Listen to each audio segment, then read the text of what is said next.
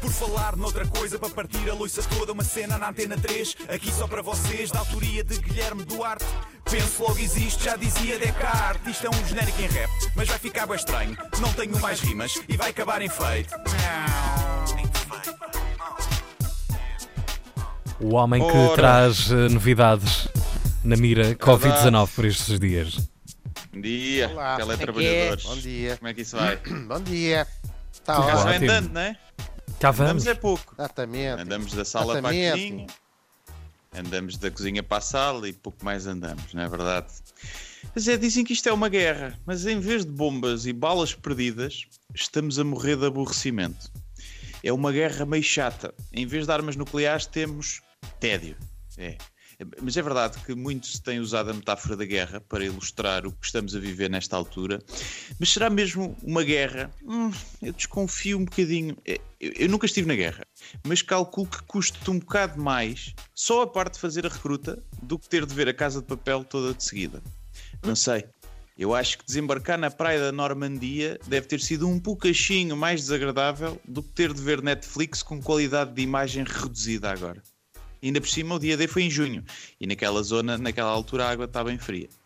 Eu não sei até que ponto eu ficar em casa e deixar de comprar pão todos os dias para passar a comprar duas em duas semanas e congelar pode dar direito a medalha de valentia, mérito e lealdade. É pá, não sei, eu não digo que não seja um sacrifício grande. Que o pão do dia é sempre outra coisa, que às vezes um gajo descongela no micro-ondas e fica assim meio borracha. De Mas pedra. É capaz de... Fica... Ou pedra, se puseres muito já depois pá, é pá, é sempre uma chatice. Mas é capaz de ser um bocado pior estar numa trincheira a levar com morteiros no lombo. Não sei.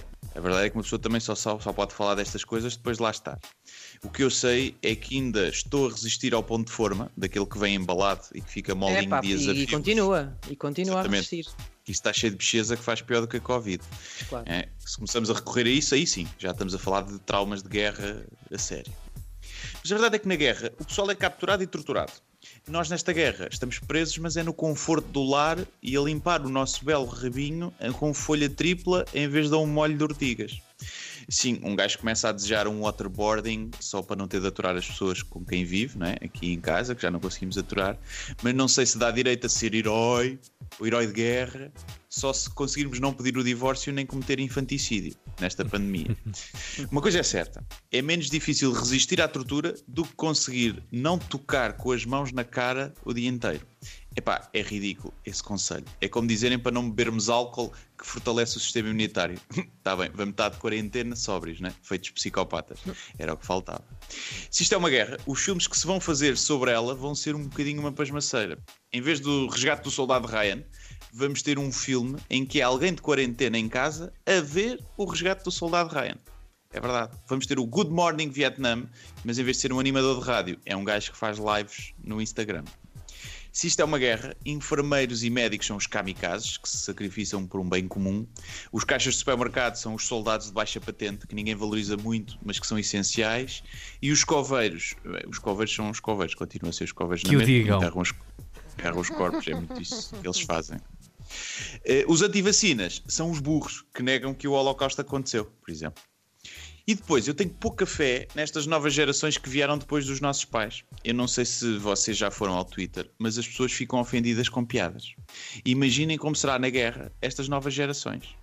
Porque é que mata mais pessoas de idade? Discrimina, é? Discrimina quem já deu tanto à sociedade bu, é idadofóbico.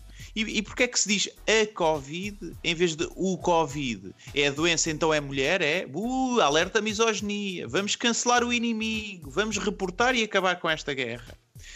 Bem, resumindo, isto está mal e é meio chato, mas uma guerra tem um inimigo que nos quer matar. E aqui nem por isso. Por alguma razão é que não há diplomatas nesta pandemia. Ninguém pode chamar o Sr. SARS à razão nem negociar com ele.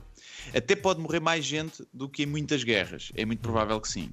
Mas não me parece que se compararmos o diário da Anne Frank com o da Ana Francisca, vejamos muitas semelhanças. E é isto. Até quinta-feira. Foi um prazer. Por falar noutra coisa, para partir a loiça toda, uma cena na antena 3, aqui só para vocês, da autoria de Guilherme Duarte.